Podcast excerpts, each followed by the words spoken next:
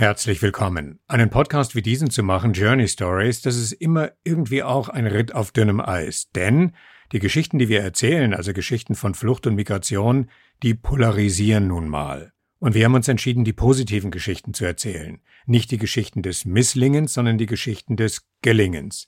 Die Geschichten, die davon handeln, nicht wie Menschen an Hindernissen scheitern, sondern wie sie Hindernisse überwinden. Gemeinsam. Aber das bedeutet ja nicht, dass wir die Scheuklappen aufsetzen und den Blick verengen und keine Ahnung haben, dass auf Flucht und Migration Integration folgt und dass Integration ein langwieriger Prozess ist, ein schwieriger, ein problembehafteter, aber auch einer, der mit gutem Willen von allen Seiten gelingen kann und der uns insgesamt als Gesellschaft gemeinsam voranbringt. Und da geht es um diese ganz grundsätzliche Frage, wie begegnen wir dem oder den Fremden? Wie überwinden wir die Angst vor dem, was da von draußen auf uns zukommt? Und hier im Podcast haben wir immer wieder mit Menschen gesprochen, die entweder Fluchterfahrung haben oder die ein tiefes Verständnis dafür haben, was es bedeutet, auf der Flucht gewesen zu sein oder die Heimat verlassen zu müssen. Und diese Leute, egal ob sie von irgendwoher gekommen sind oder immer schon hier waren, sie zeichnet aus, dass sie sagen, wir helfen, Brücken zu bauen.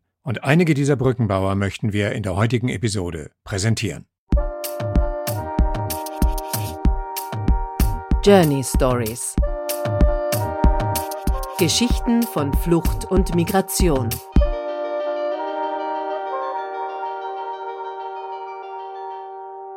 Okay, dann fangen wir doch gleich damit an, den Begriff des Flüchtlings oder des Geflüchteten mal etwas differenzierter zu betrachten. Denn Leute, die es irgendwie hierher geschafft haben, sind genauso unterschiedlich wie wir alle auch. Wie geht's den Menschen denn jetzt? Jetzt sind sie einige Jahre hier und was machen sie denn? Sagt Katrin Limpel, die 2015 auf dem Höhepunkt der Flüchtlingsbewegung einfach nicht länger zusehen wollte, was direkt vor ihrer Haustür passiert ist oder eben nicht passiert ist Daraus wurde der Verein Fremde werden Freunde, gemeinsam miteinander auf Augenhöhe.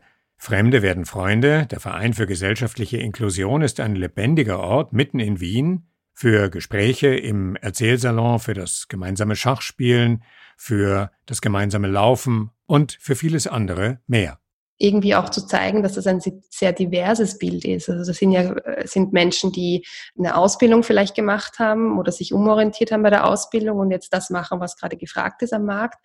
Es ist aber genauso, sind das manchmal top qualifizierte Leute, die einen super Job haben, die gar nicht so dieses Thema von Existenzbedrohung oder sonst irgendwas haben, haben sie nicht, sondern die leben einfach ganz normal hier. Aber die Bandbreite ist so groß und ich glaube, das muss man halt auch immer wieder zeigen ähm, und auch schauen, dass es nicht nur das Thema ist Abschiebung und das zweite Thema hier ist unser Quoten-Top äh, geflüchteter Mensch, der es geschafft hat. Also so mhm. einfach es gibt ja nicht nur diese zwei Dinge, sondern es gibt ganz viel dazwischen. Und ähm, das versuchen wir halt immer auch wieder, immer wieder abzubilden. Und ähm, das kann man, glaube ich, nur dann, wenn man einfach die Menschen kennenlernt und sich irgendwie darauf einlässt. Und die Zielgruppe ist natürlich immer die, die ähm, die sich nicht immer sofort mit dem Thema ohnehin schon auseinandersetzt seit 2015, sondern auch die, die sich mit dem, die, die mit dem Thema überhaupt keine Berührungspunkte haben. Und deshalb versuchen wir auch so möglich diverse Projekte zu machen, damit wir einfach immer wieder unterschiedliche Zielgruppen ansprechen. Und deshalb ist ja auch dieser Name so, ähm, weil wir einfach die Erfahrung gemacht haben, dass wenn ich Menschen begegne, wenn ich Menschen kennenlerne, dann habe ich die Vorteile, die ich vorher hatte und die wir alle immer haben, verschwinden. Schwierig wird es immer dann, wenn aus Vorurteilen Urteile werden, unumstößliche. Etwa dieses hier. Alle Flüchtlinge sind Sozialschmarotzer. Punkt. Und noch komplizierter wird es, wenn die Vorbehalte, die es ohnehin schon gibt, sich auch noch bestätigen. Zum Beispiel bei einem Blick in die Kriminalstatistik, in der junge afghanische Geflüchtete tatsächlich überproportional vertreten sind. Auf der anderen Seite haben diese jungen Menschen ihr Leben lang in ihrer Heimat nichts anderes als Krieg und Terror erlebt. Und da fällt es natürlich schwer, sich in die hiesige säkuläre Gesellschaft problemlos einzufügen. Selber, ich bin in Afghanistan geboren bin und das war dort, okay, war keine eine demokratische Land oder keine Demokratie gehabt und dort die Gesellschaft ist ähm, eine Seite ist eine alte Gesellschaft, der andere Seite ist war eine religiöse Gesellschaft, ja und die meisten die jungen Menschen, wo nach Österreich gekommen sind, die war meistens ungebildet, weil die haben keine Möglichkeit gehabt, dass sie in Afghanistan die in der Schule besuchen. Das erzählt Abdul, der anonym bleiben möchte und deshalb hier keinen Nachnamen hat. Abdul hat eine sehr herausfordernde Flucht aus Afghanistan hinter sich, ist schon einige Zeit in Österreich und empfand es später als eine Verpflichtung in Flüchtlingsheimen, jungen Menschen zu helfen, die aus genau den Umständen, die er selbst gut kennt, geflohen sind. Das war auch eine der großen äh, Probleme, dass der hat gar nichts gewusst, was es Demokratie bedeutet, was es die Rechte bedeutet, welche Rechte die Frauen haben welche Rechte die Männer. Das war äh, immer wieder, äh, das ist eine Herausforderung, das für uns, wie kann ich oder wie können wir, dass diese, diese Menschen äh, gut äh, betreuen oder informieren, was bedeutet da leben hier in Europa oder in Österreich. Und das ist, war wirklich äh, sehr Schwierigkeiten wir haben gehabt. Aber trotzdem, wir haben geschafft, dass die äh, viele Menschen darüber informieren und die das akzeptieren, was bedeutet ist Kultur, was bedeutet Integration in Österreich. Würdest du sagen, dass es euch gelungen ist, diese jungen, demokratisch und auch schulisch weitgehend ungebildeten jungen Menschen zu erreichen und wie? Okay, kann man nicht sagen, dass es, wir haben das alle unsere Ziele erreicht, aber wir haben äh, versucht, wir haben viele Menschen von diesen Jugendlichen, die haben, äh, die sind in der Schule gegangen, die sind äh, eine, äh, eine Beruf gelernt, äh, Lehrerstelle und die leben jetzt äh, hier und die haben gelernt, wie kann man äh, mit den Menschen umgehen, wie kann man leben oder ja, diese Ziele kann man sagen, dass äh, ich mit dem Prozent, ich kann nicht sagen, aber viel wir haben erreicht, ja. Wenn man es positiv betrachtet, kann man sagen, ja, es ist schwierig, aber es kann gelingen. Genau, genau, das ist, ist richtig. Ja, aber ich glaube, braucht man Zeit. Das ist nicht so einfach. So ein Menschen, er so jung ist und kommt nach Österreich und äh, hat äh, die meisten war, die haben seine äh, Eltern, ganze Eltern verloren in diesem Krieg. Er war keine Vater zu Hause, keine Mutter zu Hause und es war schwierig. Wie er muss lernen, das, das ist was bedeutet für ihn diese Leben oder die Demokratie. Ja, braucht Zeit. Dann, ich glaube, es wird gehen. Ja. Hast du nach wie vor Kontakt zu einigen der Menschen, die du am Anfang ihres Weges in Österreich begleiten konntest? Wenn die war bei uns drei Jahre, zwei Jahre, manche, von denen war ganz jung, vier, fünf Jahren bei uns.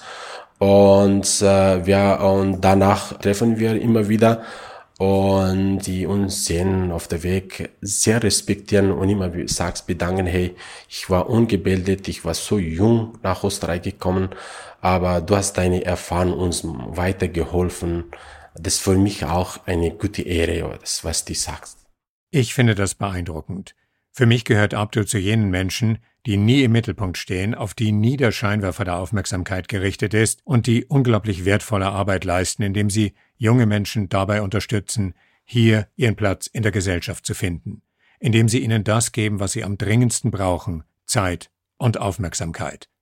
Und das ist übrigens auch eine Erfahrung, die Judd Turchmann immer wieder macht. Genau, also ich bin Heroes-Gruppenleiter ich bilde mit meinem Team eine Gruppe von, von Jugendlichen aus, die aus Ehrenkulturen stammen, dass sie Multiplikatoren und Schulen auftreten und mit Schülern, mit Gleichgesinnten reden, also dieses Peer-to-Peer-Konzept. Es geht dabei um Ehre, um Gewalt, um Politik, um Religion, Sexualität. Es geht darum, dass man Jugendliche unterstützt, sich zu emanzipieren, dass sie sich für Frauenrechte einsetzen, dass ein, ein Jugendlicher aus der Türkei oder aus Syrien oder aus Afghanistan sich als Feminist bezeichnet und dafür steht, dass Frauen die gleiche Rechte wie Männer genießen und äh, diese Rechte noch zu erweitern. Und es ist für mich ähm, kein Beruf in dem Sinne. Menschen verwenden hier den Begriff Berufung. Ich mag es nicht, weil es hat viel mit Religion zu tun aber ist dann sozusagen meine Berufung, ist meine Lebensvision. Und da kann man Früchte ernten, dass wenn man sieht, dass die Heroes in dem Ausbildungsprozess Fortschritte erleben und die am Anfang gesagt haben, na, meine Schwester darf das nicht. Nach einem Jahr in Schulen auftreten und sich dafür einsetzen. Also für mich ist das so wie äh, Belohnung.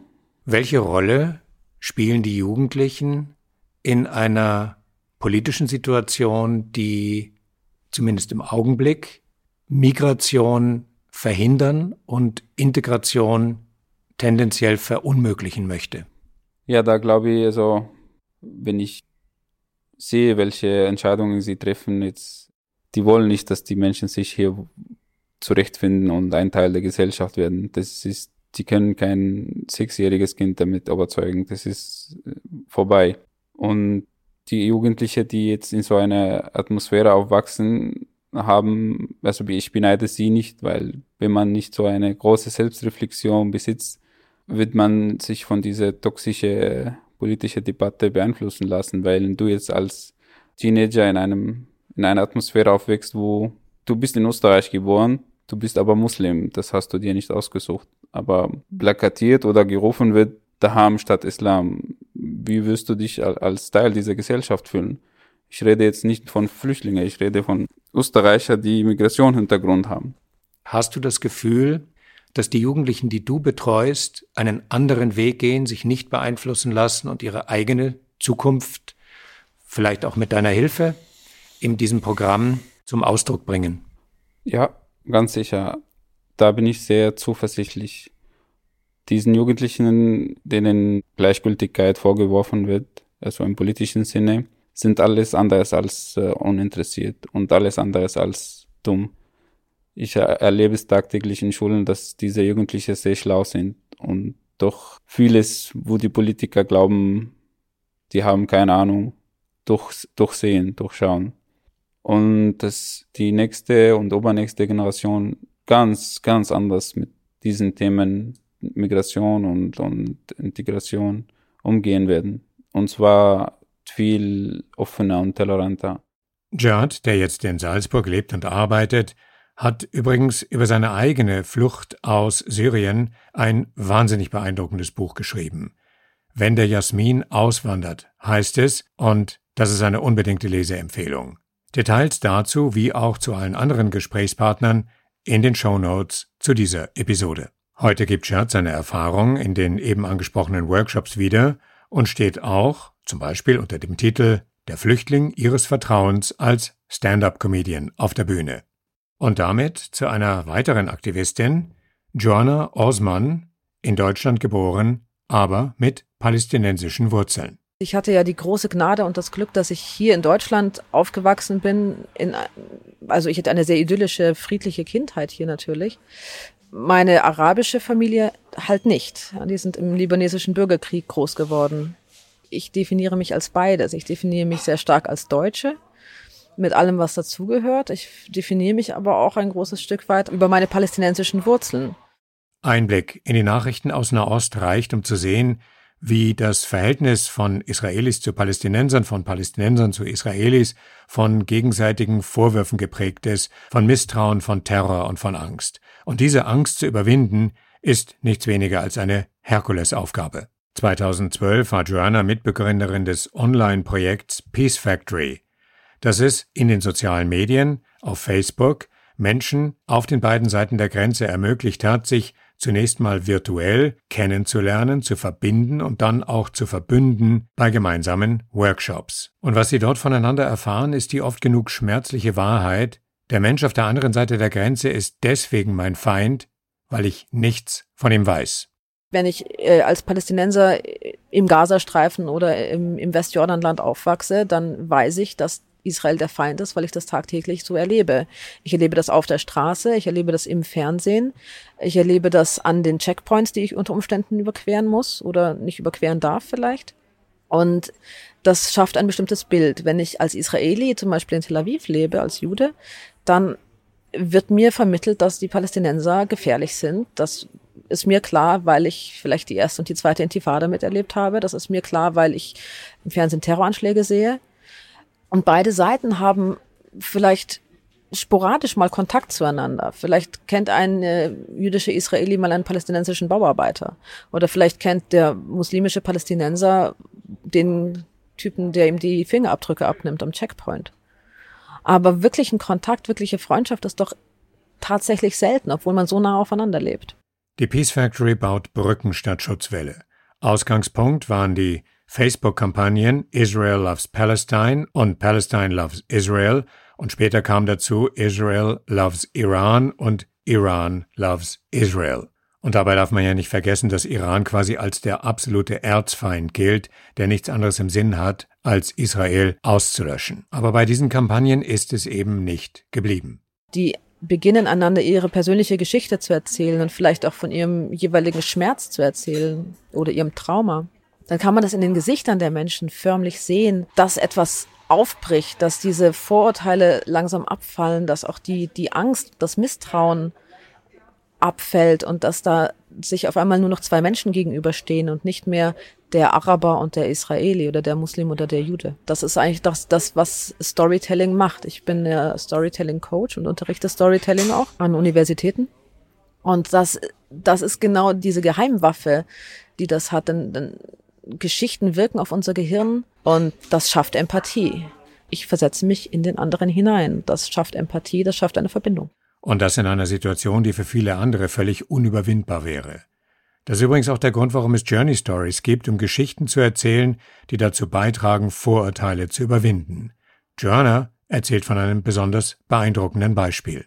Es kam ein, ein, ein junger Mann aus dem Gazastreifen und hat auf unserer Facebook-Seite kommentiert und hat gesagt, er würde gerne mal mit Israelis sprechen, weil er sich gar nicht vorstellen kann, dass das überhaupt Menschen sind. Das Einzige, was er von Israelis kannte, waren eben Bomben. Und natürlich die Propaganda, die er im Fernsehen sah.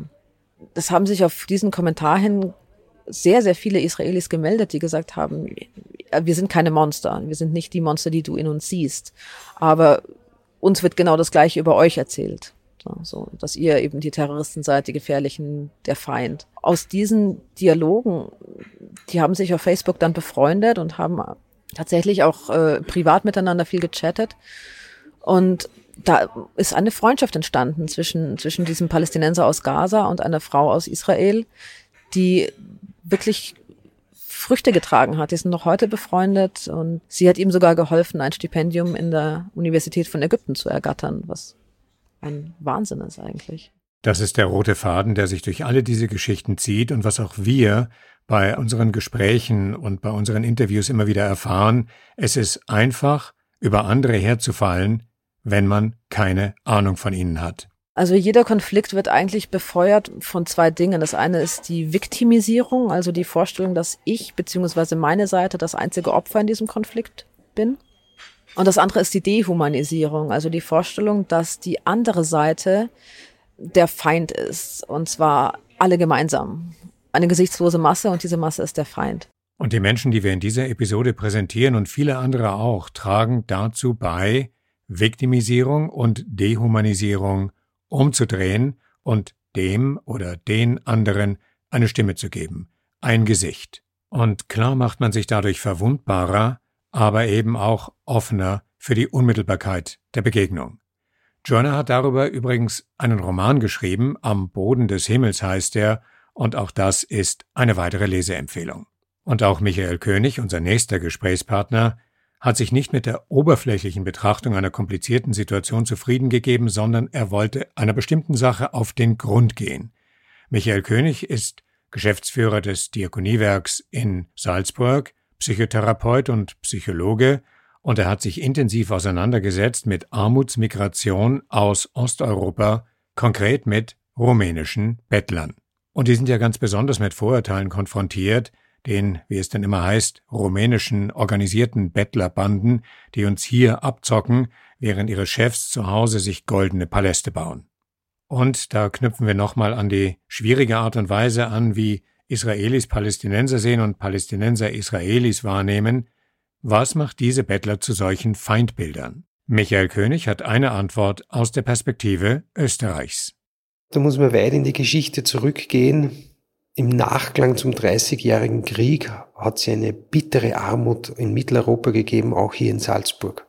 Der größte Massenmord an bettelnden Menschen, und das ist äh, wenig bekannt, in Europa hat in Salzburg stattgefunden.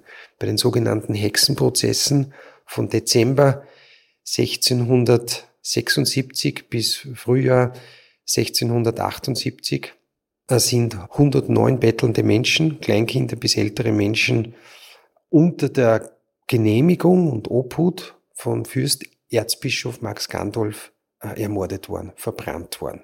Was ich damit sagen will, überall dort, wo wirtschaftliche Brüche in der Gesellschaft passieren, äh, taucht Not auf und zu betteln ist, ist die letzte Stufe der Bewältigung, um nicht zu verhungern. Das ist aber was sehr Bedrohliches. Im Grunde steckt uns kollektiv ja die Not nur in unseren Knochen. Wir haben ja noch Erzählungen von unseren Großvätern, Großmüttern, die bittere Not litten, gehungert haben.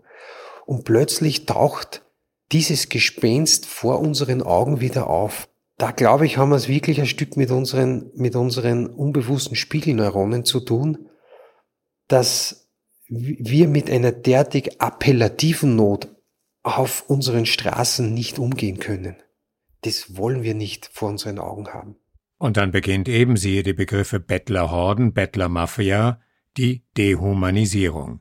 Michael König hat sich aufgemacht nach Rumänien, um zu sehen, um was für Menschen es sich eigentlich handelt, wo sie leben und wie sie das tun. Für mich ist mit dieser ersten Reise ein ganz neues Tor von Europa aufgegangen, das ich vorher nicht kannte. In Wahrheit war für mich Europa vorher Berlin und München und, und, und Venedig und Paris und London und also diese Orientierung in Westeuropa. Dieses Südosteuropa ist so ein, ein spannender Teil von Europa, den, den wir viel zu wenig wahrnehmen. Natürlich sieht man da diese Slumsiedlungen, die einem tief betroffen machen. Aber das ist nur ein Teil von Rumänien. Rumänien ist nicht das Armenhaus von Europa. Rumänien ist auch ein Land mit unglaublich engagierten Menschen, die uns zeigen, wie man auch in schwierigen Situationen leben und überleben kann. Und es ist an dem Spruch was dran, je ärmer die Menschen sind, desto gastfreundlicher sind sie. Ich bin in diesen Hütten dieser Menschen, diesen Behausungen gesessen und die haben uns bewirtet. Das würde ein Monatsgehalt in Österreich bedeuten. Eine Großzügigkeit, eine Herzlichkeit, die ich da erlebe.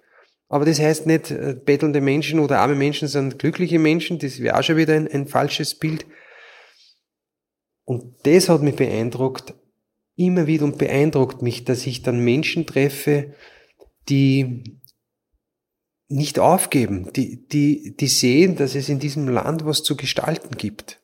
Und da fahre ich eigentlich immer mit Demut nach Hause, auch mit einem Hoffnungsblick.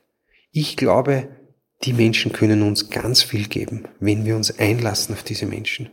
Und dazu gehört es, die Vorstellung zu akzeptieren, dass diese Menschen zu uns kommen, um hier einer Art von Erwerbstätigkeit nachzugehen, weil das oft die einzige Möglichkeit ist, wie sie ihre Familien zu Hause unterstützen können.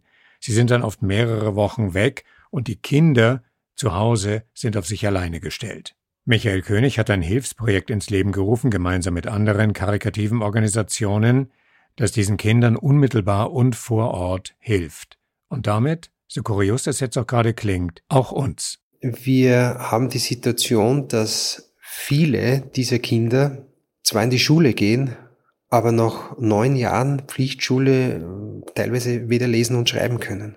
Warum ist das so? Weil sie in zweiter, dritter Generation überhaupt keinen Rückhalt in der Familie haben. Die haben ihrerseits Eltern, die nicht lesen und schreiben können, die arbeitslos sind. In diesen Siedlungen haben wir Arbeitslosigkeit von 90 Prozent bis zu 100 Prozent. Den, den Kindern fehlt es an basalsten hygienischen Maßnahmen, auch an, an soziokulturellen Techniken. Damit meine ich zum Beispiel, wie sitzt man an einem Tisch? Man wäscht sich die Hände, man duscht sich äh, einmal am Tag. Und dadurch werden sie auch in der Schule schnell diskriminiert. Also in den staatlichen Schulen. In den staatlichen Schulen. Und das Ziel dieser zwei Bildungsprojekte ist, dass in jedem dieser Projekte je 25 Kinder im Alter zwischen sieben Jahren und 16 Jahren am Nachmittag eine Unterstützung bekommen, eine Lernhilfe bekommen, eine Tagesstruktur bekommen, ein Mittagessen bekommen, damit sie den Schulabschluss später schaffen. Der Großteil der Kinder hat erstmals überhaupt Wasser kennengelernt im Sinne, dass man sich duschen kann. Was es heißt, ja, Zähne zu putzen, was es heißt, Konflikte nicht sofort mit Gewalt auszutragen. Und wir wollen da einen bescheidenen Beitrag leisten, dass manche dieser Kinder mit einem Bildungsabschluss dann später auch den Weg aus der Armut herausfinden, weil das ist noch immer die Fahrkarte, einen Job später zu bekommen. Es gibt aber noch ein zweites Ziel dieses Projektes und das ist mindestens so wichtig. Wir wollen uns von Salzburg aus hier mit einem Teil von Europa verbinden, der wichtig ist für uns und der auch uns was zu geben hat. Das ist nicht bloß ein kaltes Hilfsprojekt, wo wir sagen, da sammeln wir Spenden und dann helfen wir den armen Kindern in Rumänien. Aus diesem Grund laden wir die Mitarbeiterinnen einmal im Jahr ein, dass sie nach Salzburg kommen und erzählen. Wir haben jetzt eine ganz tolle Schulpartnerschaft auch etabliert. 2020 werden einige Eltern, einige Lehrerinnen und einige Kinder dieser Schule aus Salzburg nach Dombroveni reisen, um die Kinder dort zu besuchen, um das Land kennenzulernen. Ich glaube, da geht es darum, dass wir Bewusstsein schaffen, dass dann oft kleine Erfahrungsinseln sowas wie Hoffnungsanker sind, die in unser Herz hineingesät werden.